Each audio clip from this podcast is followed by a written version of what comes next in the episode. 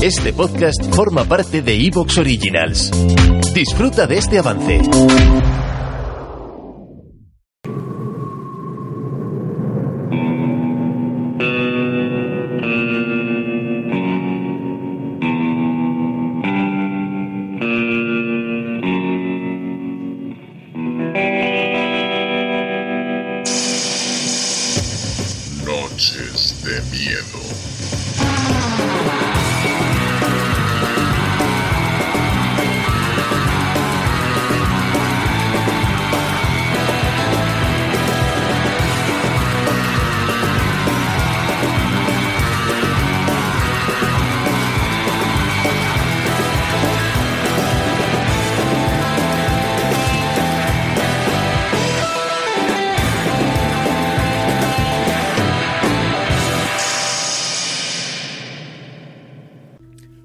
Muy buenas noches, bienvenidos, soy Salva Valero y estáis en Noches de Miedo. Ya sabéis, vuestro rincón favorito del cine de terror.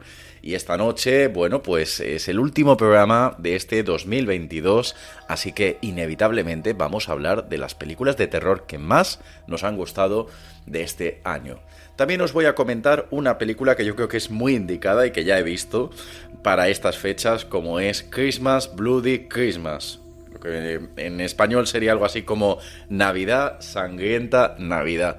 Luego os diré mis impresiones. Pero ahora vamos a comenzar con Juan, que nos viene a hacer la última recomendación de este año. Vamos a escucharlo. Hola Salva, hola amigos de Noches de Miedo. Vamos a hablar de una película que se ha estrenado recientemente en Netflix. Se llama Troll. Eh, dices, es una película sobre toda esa gente que se mete en Twitter a dejar comentarios negativos, esa gente que se mete en los foros de internet a insultar. No, no, no hablamos de esos trolls, hablamos de los trolls de, del, del, monstruo mítico, mitológico, esa figura de la mitología eh, escandinava, noruega, eh, que ha tenido varias eh, presencias cinematográficas a lo largo de toda la historia. Eh, y esta es una nueva muestra de cine europeo que intenta hacer cine eh, hollywoodiense, cine comercial, lo que viene siendo un blockbuster, ¿no? El típico taquillazo donde se gastan muchos millones eh, para contar una historia propia, en este caso la leyenda de los trolls, ¿no? ¿Qué pasaría si esos trolls fueran de verdad existieran esos seres gigantes que parece que es una montaña, que es un grupo de, de, rocas que en realidad simplemente era un troll que estaba descansando, que se había quedado congelado durante años y de repente se manifiesta ante nosotros qué pasaría con los pobres hombres, eh, niños, mujeres que estamos alrededor de esos trolls? ¿Qué sería de nosotros si esos gigantes mitológicos eh, llegaran a, a, nuestro mundo, qué pasaría, ¿no? ¿Qué sería de nosotros? Bueno, pues en este, en este caso no es Hollywood la que nos trae la película Troll, sino la propia industria cinematografía noruega que nos trae esta película pues con mucho dinero, con muchos efectos especiales y con una trama muy clásica, una idea muy muy sencilla, una trama muy lineal que es, eh, bueno, explicar la leyenda de los trolls. Al principio de la película hay una niña y su padre escalando una montaña y comentan brevemente cuál es la leyenda de los trolls, eh, que las montañas grandes y gigantes eh, en realidad podrían ser trolls, tal, tal, tal, te explican un poquito cuál es la mitología, pasamos a 20 años después, al día de hoy, y ahí tenemos ya el, el tocomocho, ¿no?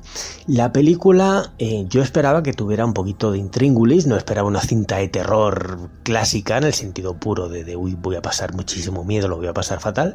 Esperaba una cinta con un poquito de intriga, una película pues la típica disaster movie eh, que hemos tenido a lo largo de, pues, de los últimos 20 años, hemos tenido unas cuantas, ¿no? En los 70 era un género que en Hollywood se, eh, se trabajaba bastante, tenemos ejemplos como las películas de Aeropuerto, El Coloso en Llamas, eh, el, la aventura del Poseidón, ese, ese, barco que se hunde. O sea, tenemos un montón de películas de cine de Hollywood con eh, grandes desgracias, pues ya sea con aviones, con edificios, con barcos, donde seguimos a los supervivientes y su batalla, ¿no? Por sobrevivir.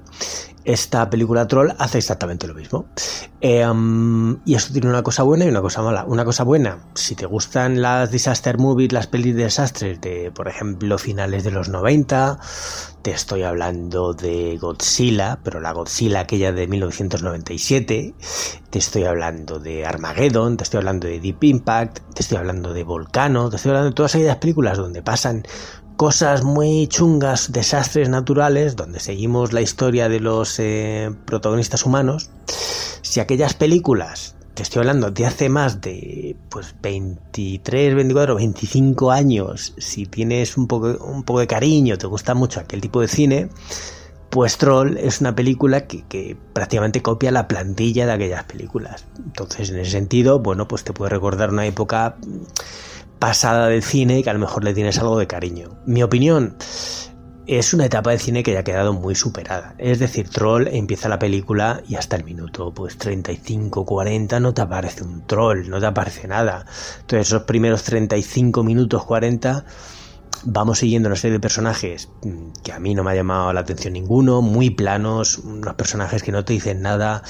Em, el desarrollo de la trama es muy funcional, muy tedioso, muy incluso farragoso. Ah, eh, va un grupo de expertos a analizar los movimientos sísmicos. Uy, eh, las agujas se han movido mucho. ¿Esto qué es? ¿Esto es un terremoto o es algo más?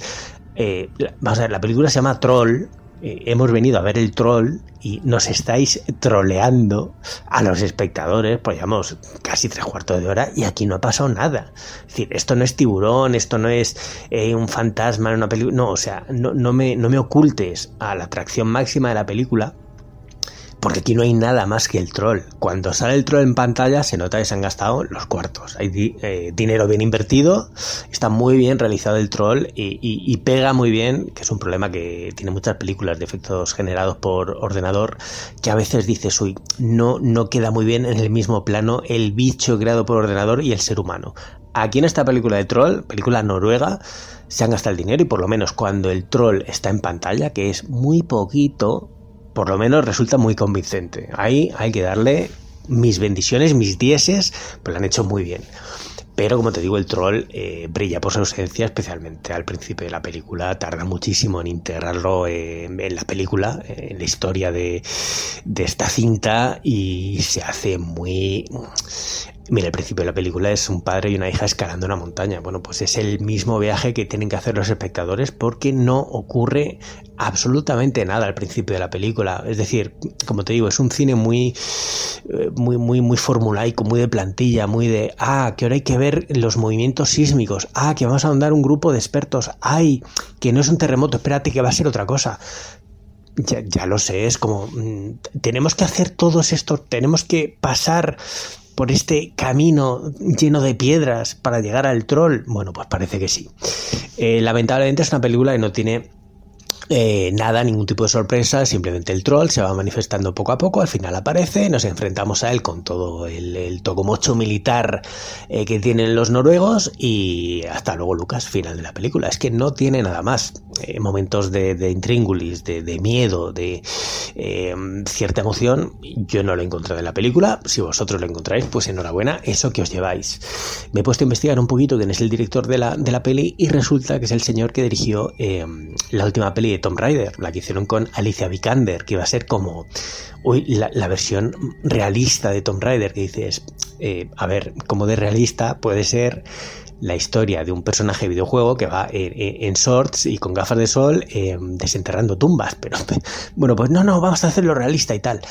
Y fue una película para mí absolutamente soporífera. Me resultó incluso mmm, peor que las películas de Angelina Jolie, que no son nada del otro mundo, me parecen bastante justitas, a nivel de calidad me parecen malas, flojas, pero tenían cierto elemento de diversión, de, ir de un sitio a otro del planeta, de tal, de cierto elemento fantástico que te podías enganchar. Esta última Tomb Raider de Alicia Vikander, que se quedó sin secuela, pues porque es que la película no, te daba pie a querer seguir viendo las aventuras de esta, de esta arqueóloga, ¿no?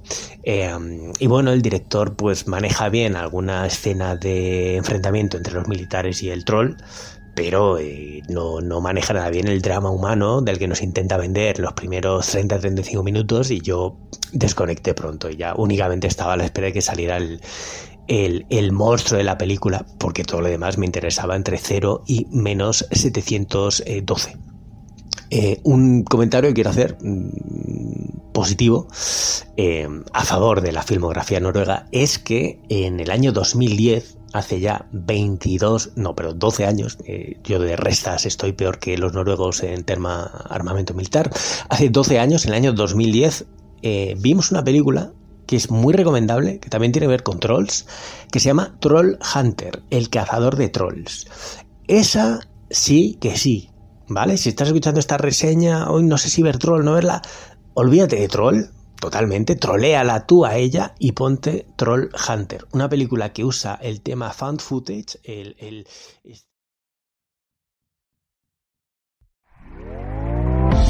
¿Te está gustando lo que escuchas? Este podcast forma parte de Evox Originals y puedes escucharlo completo y gratis desde la aplicación de Evox. Instálala desde tu store y suscríbete a él para no perderte ningún episodio.